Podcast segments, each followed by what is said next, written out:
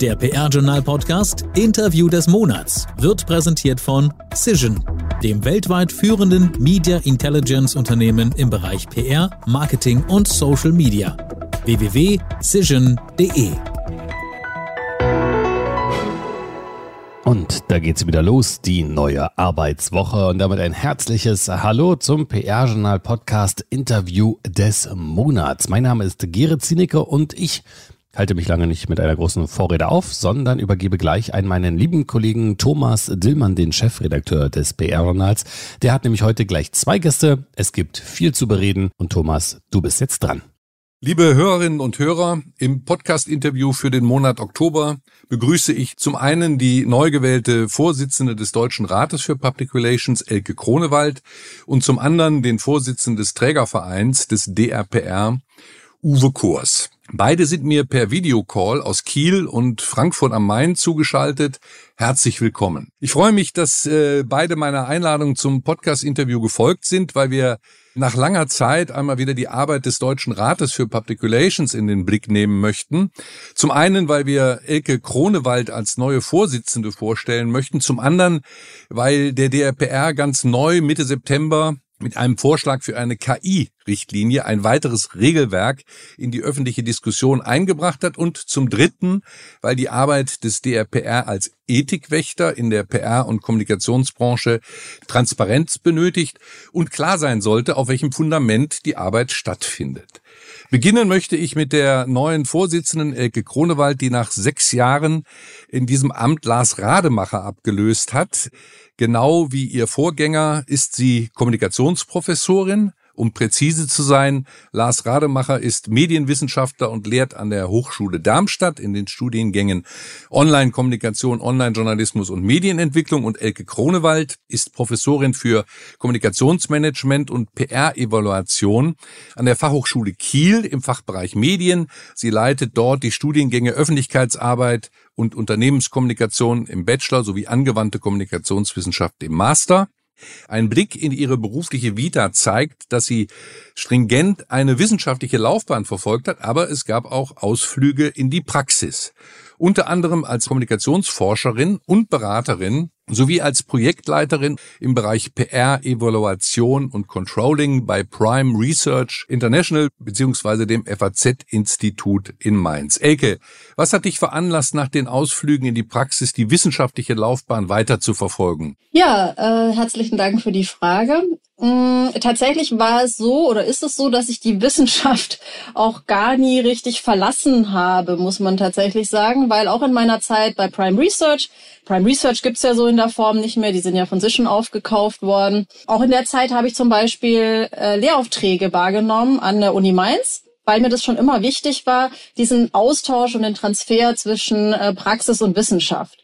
Und da ist man natürlich dann in letzter Konsequenz an einer Fachhochschule am besten aufgehoben, weil genau dort das passiert. Also äh, man hat sozusagen einen wissenschaftlichen Fokus, aber eben auch die Praxis sehr, sehr stark im Blick. Beispielsweise an der Fachhochschule Kiel stellen wir das auch sicher, indem wir einen eigenen PR-Beirat haben, also nochmal Leute, die tatsächlich drauf gucken, dass wir auch nicht an der Praxis vorbeilehren. Und somit war eigentlich schon immer dieses zwei Säulen, Wissenschaft und Praxis, eigentlich schon immer vorhanden und ergänzen sich jetzt ganz gut eben in dieser Professur an einer Fachhochschule. Aber Praxis ist deutlich kleiner ausgeprägt, Fragezeichen. Das würde ich ehrlich gesagt gar nicht so sagen. Also ich, war ja auch äh, recht lange im Medieninstitut in Ludwigshafen. Das ist auch nochmal ein ähm, Institut für angewandte Markt- und Meinungsforschung gewesen. Wir haben auch Kommunikationsberatung eben auf Basis von Analysen gemacht. Und das ist das, was sich eigentlich durch mein Leben zieht. Und vielleicht macht es das auch am einfachsten oder am sichtbarsten. Ich habe schon immer sozusagen Kommunikationsberatung auf Basis von Analysen gemacht. Also deswegen hat es immer einen wissenschaftlichen Aspekt gehabt oder einen analytischen Aspekt, der dann sozusagen äh, relevant wurde, um äh, ja, Ableitung für die Praxis zu treffen. Also somit würde ich das eigentlich gar nicht unterstreichen, dass ich stärker in der Wissenschaft unterwegs war als in der Praxis. Und an welcher Stelle hat dann dein Interesse für ethische Fragen begonnen? Wie kam es dann letztendlich dazu, dass du die Nachfolge von Lars Rademacher angetreten hast? Tatsächlich habe ich mich schon sehr frühzeitig mit ethischen äh, Fragestellungen beschäftigt. Und zwar habe ich meine Magisterarbeit damals geschrieben über Big Brother. Das war ja damals ein ganz neues Phänomen. Wir wissen vielleicht noch, dass das sehr, sehr umstritten war. Also gerade diese erste Staffel, da gab es medienrechtliche Gutachten noch und nöcher. Und ist das überhaupt irgendwie ethisch und moralisch angezeigt, dass man Leute 24 Stunden quasi überwacht?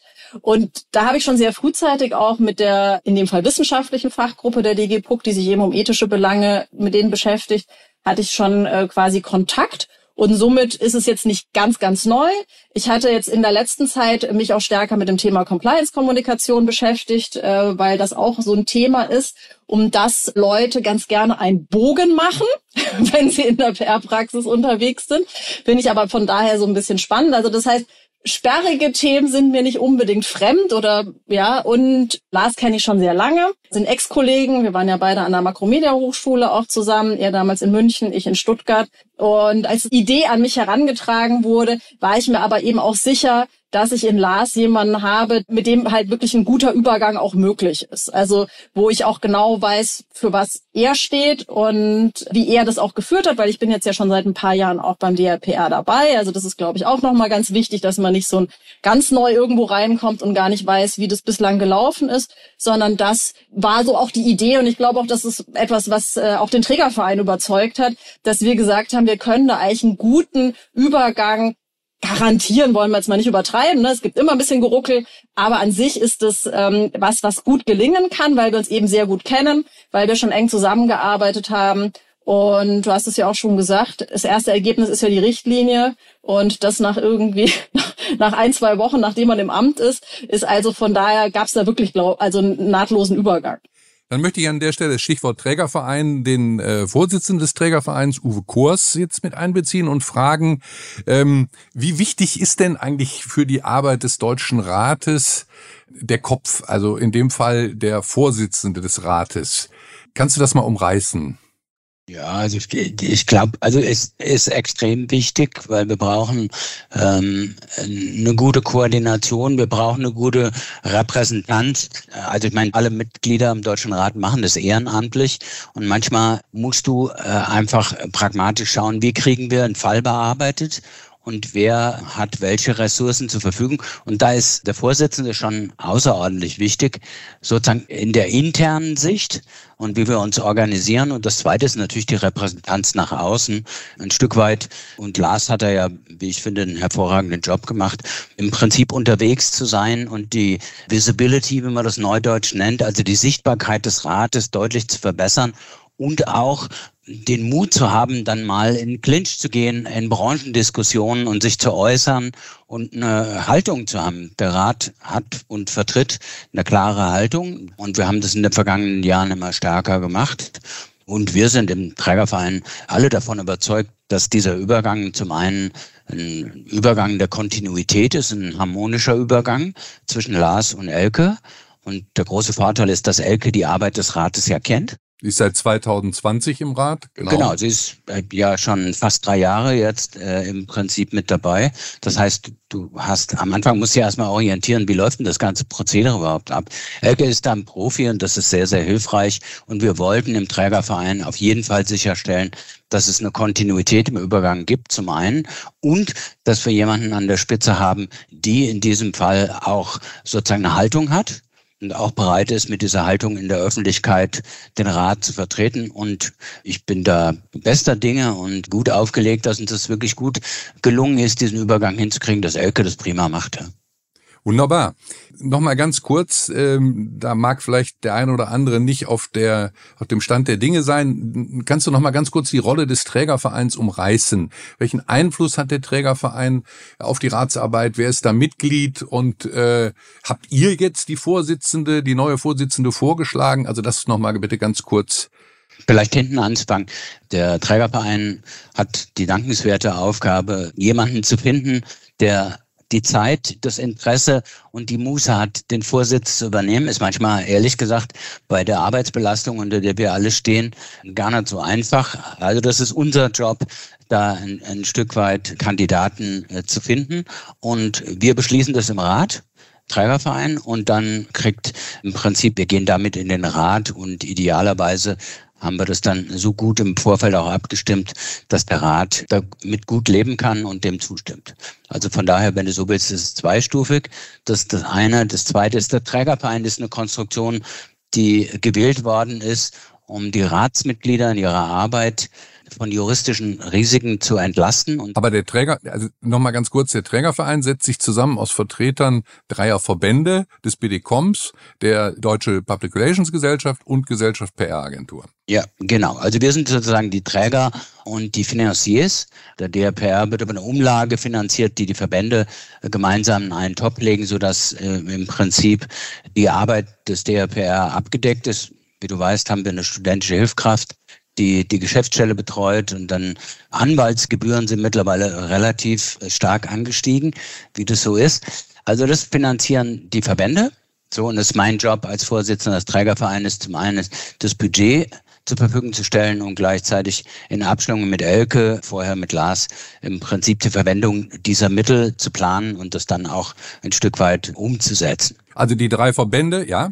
Mhm. Aber um das deutlich zu sagen, die Konstruktion ist gewählt, damit die Mitglieder im Deutschen Rat und jeder Verband entsendet ja Mitglieder in den Rat, jeweils sechs. Und dann gibt es ein kooptiertes Mitglied, das ist äh, Günther Bentle, als jemand, der sich ja nur über viele Jahrzehnte verdient gemacht hat um, um den Rat. Und Günther gehört immer noch dazu. Aber ansonsten entsendet jeder Verband sechs Mitglieder, die gewählt worden sind in den Rat. Und es war von Anfang an Grundidee des Deutschen Rates, dass diese Mitglieder eigenständig und ihrem Gewissen verpflichtet arbeiten können. Und dazu gehört eben auch, dass sie nicht Angst haben müssen, dass sie belangt werden juristisch, wenn sich irgendjemand von uns mit einem Urteil von uns nicht so einverstanden ist. Es ist so geregelt, dass der Vorsitzende und die stellvertretende Vorsitzende, ich bin nur der Vorsitzende und dann sind wir im Prinzip diejenigen, die juristisch verantwortlich sind. Regine Kreitz von BDCom ist meine Stellvertreterin, ist damit auch mit in der Bütt. Wenn uns jemand verklagen will, gerne die Schrift an uns. So, und alle Abstimmungen, alle Beschlüsse, die wir fassen und, und, und, alle Richtlinien gehen sowieso im Pre-Check über den Tisch von einem Anwalt. Das ist alles meine Aufgabe oder unsere Aufgabe im Trägerverein, das sicherzustellen, damit der Rat und damit Elke und ich bin ja nur auch normales, einfaches Ratsmitglied, dass wir Entscheidungen treffen können, die wir für geboten erachten und die wir verantworten können und die unsere Meinung widerspiegeln und keiner von uns befürchten muss, dass er dafür jetzt juristisch belangt wird.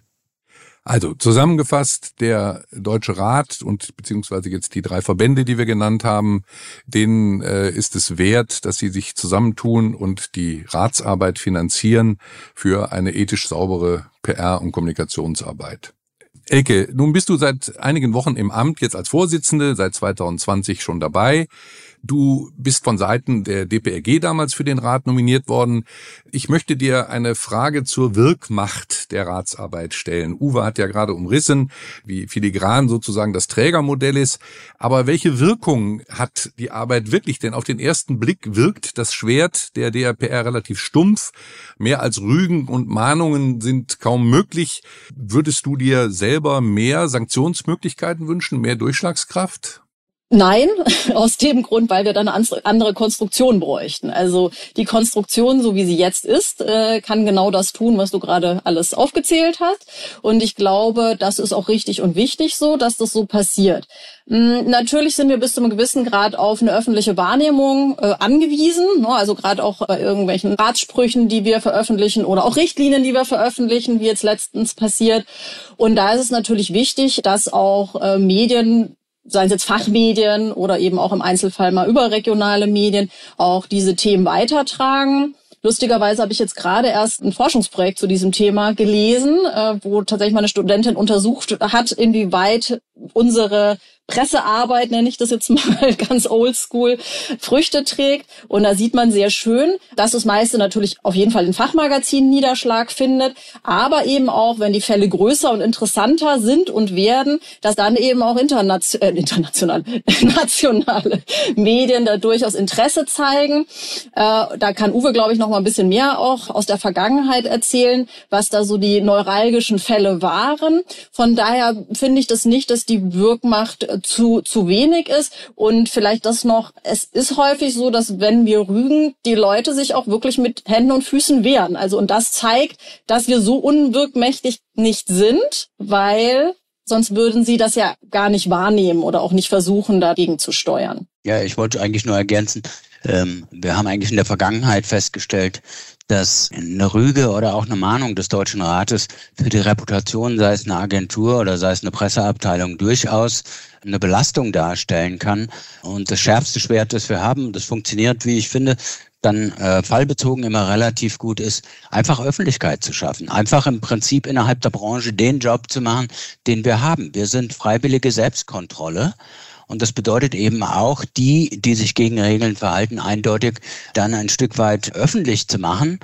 Und da kann ich Elke nur zustimmen. Die Reaktionen, und wir informieren ja immer einen Tag, bevor wir in die Öffentlichkeit gehen, die Betroffenen.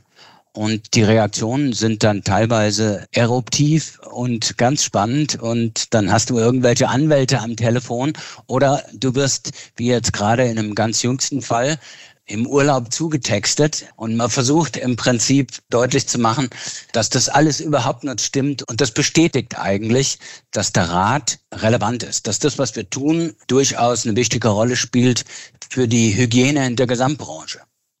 Ich habe, ähm, vielleicht kann, kann ich noch hinzufügen, dass ich selber in meiner Rolle als Redakteur des PR-Journals in den letzten Monaten mehrfach Mails bekommen habe mit der Bitte, eine entsprechende Meldung über eine Rüge für ein Unternehmen aus unserem Archiv zu löschen.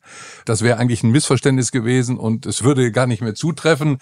Ja, ich habe dann nur geantwortet, man möge sich mit dem Deutschen Rat in Verbindung setzen und wenn der Rat die Rüge dann aufhebt, dann würde ich auch darüber berichten. Aber noch eine Frage, wobei ich verstehe, ich habe es wie gesagt ja auch gerade selber bestätigt, dass äh, die Öffentlichkeit an sich, das Herstellen von Öffentlichkeit ein Schwert ist, was scheinbar doch nicht ganz so stumpf ist. Nichtsdestotrotz kann ich mir vorstellen, dass auch Kooperationen mit anderen Institutionen vielleicht noch zu einer stärkeren Durchschlagskraft führen. Wäre es denkbar oder gibt es nicht Schnittmengen, Schnittstellen, wo man auch mit dem Deutschen Presserat äh, kooperieren könnte, Elke? Ja, die gibt es natürlich. Das muss man immer situativ entscheiden, von Fall zu Fall. Es gab ja da auch schon Schnittmengen vor meiner Zeit sozusagen, wo dann auf jeden Fall Kooperationen Sinn machen. Das könnte jetzt eben auch wieder das Thema KI sein, dass man da versucht, äh, auch mal miteinander ins Gespräch zu kommen. Wobei ich eben die Schlagkraft jetzt nicht immer nur sehe durch äh, Deutschen Presserat oder Werberat, sondern wir haben jetzt ja auch gemeinsam mit den Medienanstalten ein Thema aufgemacht, auch gerade im Kontext des Themas der KI KI-Richtlinien kam doch durchaus auch die Rückmeldung, dass man sich wünschen würde, dass vielleicht Richtlinien auch nicht an Ländergrenzen Halt machen, also weil Kommunikation natürlich häufig internationaler angelegt ist. Und da kann ich mir schon auch vorstellen, dass man zu, gerade zu diesem Thema KI durchaus Schnittmengen eben zu diesen verschiedenen Verbänden und Vereinigungen findet. Genau, das ist, steht auch sicherlich auf der To-Do-Liste. Nur ich kann ja nicht in drei Wochen gleich alles erledigen. Ein bisschen was muss ich mir auch noch aufheben. Klar, verstehe ich. Damit sind wir, ja. Uwe. Wenn ich das ergänzen darf, du weißt, dass wir in der Vergangenheit bei der Entwicklung von Richtlinien eigentlich immer darauf geachtet haben, dass wir die anderen Verbände auch aus den anderen angrenzende Disziplinen, also Stichwort GWA, OMG und so weiter und die Digitalkollegen, dass wir die eigentlich mit ins Boot holen, weil es zeigt sich einfach, dass es überhaupt keinen Sinn macht, sozusagen Richtlinien zu haben, die nur für einen bestimmten Bereich gelten, sondern es macht durchaus Sinn, dass man ein, ein einheitliches Verständnis hat, wenn es zum Beispiel um sowas geht wie Schleichwerbung und so. Ne? Die Kollegen aus der Werbung kommen zwar von einer anderen Position, aber wir treffen uns eigentlich am gleichen Punkt. Und es äh, ist auf jeden Fall wünschenswert und das ist natürlich ein Ziel, das wir haben, dass man hier miteinander redet und guckt, können wir Richtlinien miteinander teilen. Wir haben das ja auch schon besprochen. Wir wollen das auch versuchen, bei KI hinzukriegen, weil da haben wir eigentlich alle das Gefühl, hier geht es nicht um mehr Regulierung, sondern hier geht es eigentlich darum, ein einheitliches Verständnis zu haben und das wirklich übergreifend in der gesamten Kommunikationsbranche. Und daran arbeiten wir. Die KI-Richtlinie steht natürlich auch hier äh, bei mir auf dem Zettel.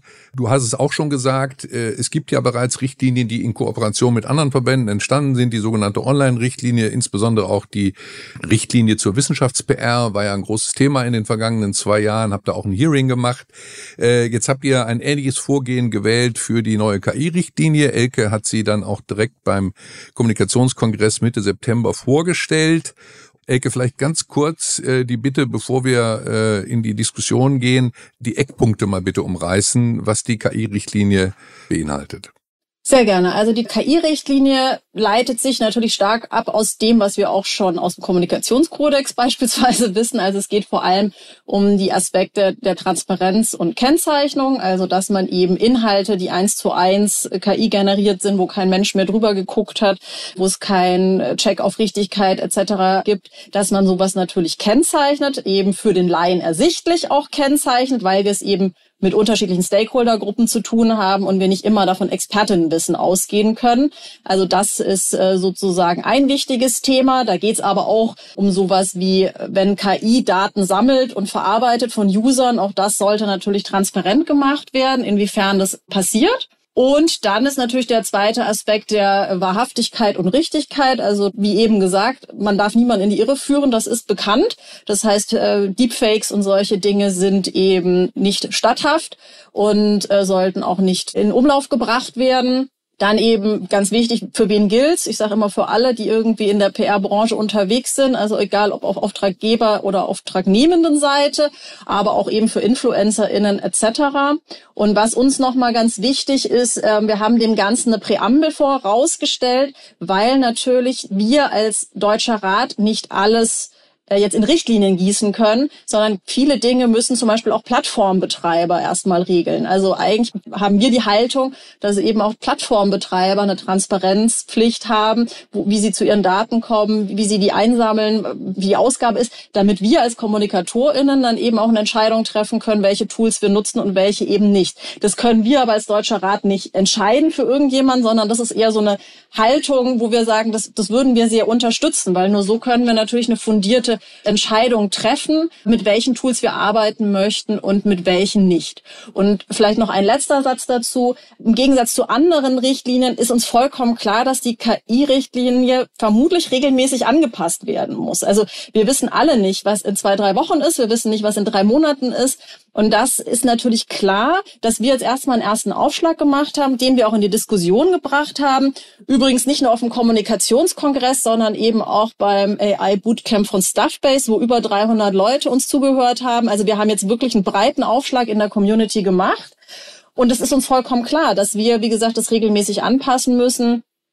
Und äh, ja, und, und das Feedback bislang ist eigentlich so wie ich das wahrnehme, dass alle sehr dankbar sind, dass wir diesen Aufschlag gemacht haben, dass man mal was Konkretes hat, woran man sich dann eben auch im Zweifelsfall abarbeiten kann. Ja, es gab aber auch es gab aber auch Kritik an der Richtlinie bereits. Also zum einen äh, gab es den Hinweis, dass äh, die Experten, die hinter der Richtlinie stehen, die die also erarbeitet haben, nicht benannt worden sind.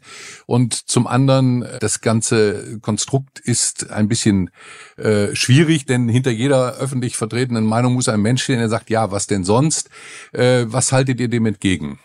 Also äh, genau, mir ist nochmal wichtig, wie gesagt, wir haben das Ding fast 500 Leuten vorgestellt und äh, bislang ist eigentlich die Reaktion immer sehr sehr positiv, was es generell was es generell schwierig macht, glaube ich. Ähm, diese KI-Richtlinie ist, dass das individuelle Wissen über KI und auch die individuelle Nutzung von KI noch sehr unterschiedlich sind. Also wir haben es mit starken Laien noch zu tun, die ähm, sich vielleicht dann noch vorantasten. Wir haben es aber auch mit Expertinnen und Experten zu tun, die schon sehr versiert sind. Und für all die so, muss ja so eine Richtlinie ähm, funktionieren. Und das ist sicherlich eine Herausforderung, dass wir eventuell an der einen oder anderen Stelle Dinge auch noch mal klarer machen müssen. An sich hat mir auch die, ähm, ja, die Diskussionen haben mir auch gezeigt, dass manchmal auch noch nicht so ganz klar ist, was der Deutsche Rat eigentlich ist und für was wir zuständig sind. Dass wir eben nicht allgemeine Stellungnahmen verbreiten oder sowas, sondern dass es uns wirklich, wir brauchen Richtlinien, damit wir eben auch im Zweifelsfall mal jemand mahnen, rügen etc. können. Und zum Stichwort ExpertInnen, ich meine, äh, Uwe hat es ja vorhin gesagt, wer da alles drin sitzt. Also sind jetzt ja nicht so, äh, sind ja Expertinnen schon per se im Rat vorhanden. Und tatsächlich muss man auch ein bisschen sagen, bei der KI-Richtlinie sitzen ja auch tatsächlich die Expertinnen manchmal ein bisschen woanders. Also da muss man durchaus auch mal mit IT-Leuten sprechen, was eigentlich alles mittlerweile schon möglich ist. Wir haben zum Beispiel jetzt nur als ne, äh, Hintergrundinformation, wir haben jetzt am, im, in der, an der Fachhochschule Kiel im Fachbereich Medien den Studiengang Data Science mit dabei. Mit solchen Leuten spreche ich natürlich auch, ne, weil, wie gesagt, bei der KI-Richtlinie ist es wichtig, auch mal mit aus der IT-Sicht, sich anzugucken, was da eben potenziell noch möglich ist. Also ich will es noch ergänzen, ne? da kommt noch der Punkt dazu, dass die, die an der Richtlinie gearbeitet haben, es gibt einen Grundsatz innerhalb des Rates. Egal wer an einem äh, Fall gearbeitet hat, wer einen Fall bearbeitet hat, wer an einer Richtlinie mitgearbeitet hat, bei einer Mehrheitsentscheidung, und in dem Fall ist es eine einstimmige Entscheidung der Ratsmitglieder gewesen, ist dies ein Produkt des Deutschen Rates für Public Relations. Wer daran mitgearbeitet hat, Einzelnamen und so, das machen wir weder bei Fällen noch bei Richtlinien, auch wiederum, um sicherzustellen, dass sich niemand der selbsternannten Kritiker draußen an einzelne Personen abarbeiten kann. Äh, und du wirst in jeder äh, Entscheidung, die der Rat trifft, keine, äh, keine Nominierung sozusagen oder diejenigen, die als Einzelne daran gearbeitet haben, finden. Das ist Policy, das bleibt auch so. Und ansonsten kann ich nur das unterstützen, was Elke gesagt hat. Wir haben uns die Arbeit an der KI-Richtlinie äh, wirklich nicht so ähm, nebenbei und leicht gemacht, sondern wir haben mit vielen Leuten geredet. Aber unser Ziel war es, nachdem sich so viele Leute zu diesem Thema äußern mit wunderbaren Stellungnahmen und wohlfallen Erwartungen, dass du denkst, wow, die nächste, the next gold rush, ja, is coming. Insbesondere wenn ich mit den Kollegen aus der Werbung rede, denke ich immer, alter Schwede, ich muss unbedingt an Klondike, weil, ne, so, äh, ich glaube, wir haben sowohl Kritiker, äh, kritische Stimmen äh, an Bord gehabt, als auch durchaus Befürworter. Und wir haben lange und umfassend innerhalb des Rats diskutiert und uns überhaupt erstmal auf den Wissensstand gebracht, dass wir qualifiziert mit dem Thema, meine ich, umgehen können. Aber am Ende des Tages geht es uns darum, dass wir das Gefühl hatten, wir müssen jetzt mal aufhören, immer nur Stellungnahmen abzugeben, sondern einsteigen in den Beginn eines vernünftigen Regelwerkes, mit dem wir alle wieder zu einem bestimmten Standard auch innerhalb der Branche kommen. Und, und, da steht dann, genau, und da steht dann der Rat als Institution mit seiner Expertise und ähm, die einzelnen Mitglieder bringen aufgrund ihrer Tätigkeit die entsprechende Expertise, die hier angefragt wurde mit. Wie geht's jetzt weiter mit der KI-Richtlinie? Ihr habt sie ja hattet euch ja Reaktionen jetzt bis zum 30. September erbeten. Was werden jetzt ganz konkret die zwei, drei nächsten Schritte sein? Genau, wir hatten jetzt einen Feiertag dazwischen, also entschuldige bitte, wenn wir noch nicht alles im Detail gesichtet haben. Äh, wie gesagt, das Feedback, das auf dem Kommunikationskongress kam und eben auch im Nachgang zum Stuffbase-Vortrag, äh, war, also hat genau das beinhaltet, was ich eigentlich vorhin schon gesagt habe. Also ich glaube, wir müssen vielleicht an der einen oder anderen Stelle noch mal ein bisschen schärfen, dass wir Leute oder Personen mit unterschiedlichen Wissens- und Nutzungsständen ähm, abholen können äh, bei diesem Thema. Und das wird eigentlich so die Hauptaufgabe sein, ob man das manches vielleicht noch ein bisschen straffen kann oder noch mal irgendwie ein bisschen in andere Worte fassen können. An sich äh, würde ich als an den Inhalten an sich habe ich keinen, sehe ich keinen Änderungsbedarf. Also da kam auch keiner.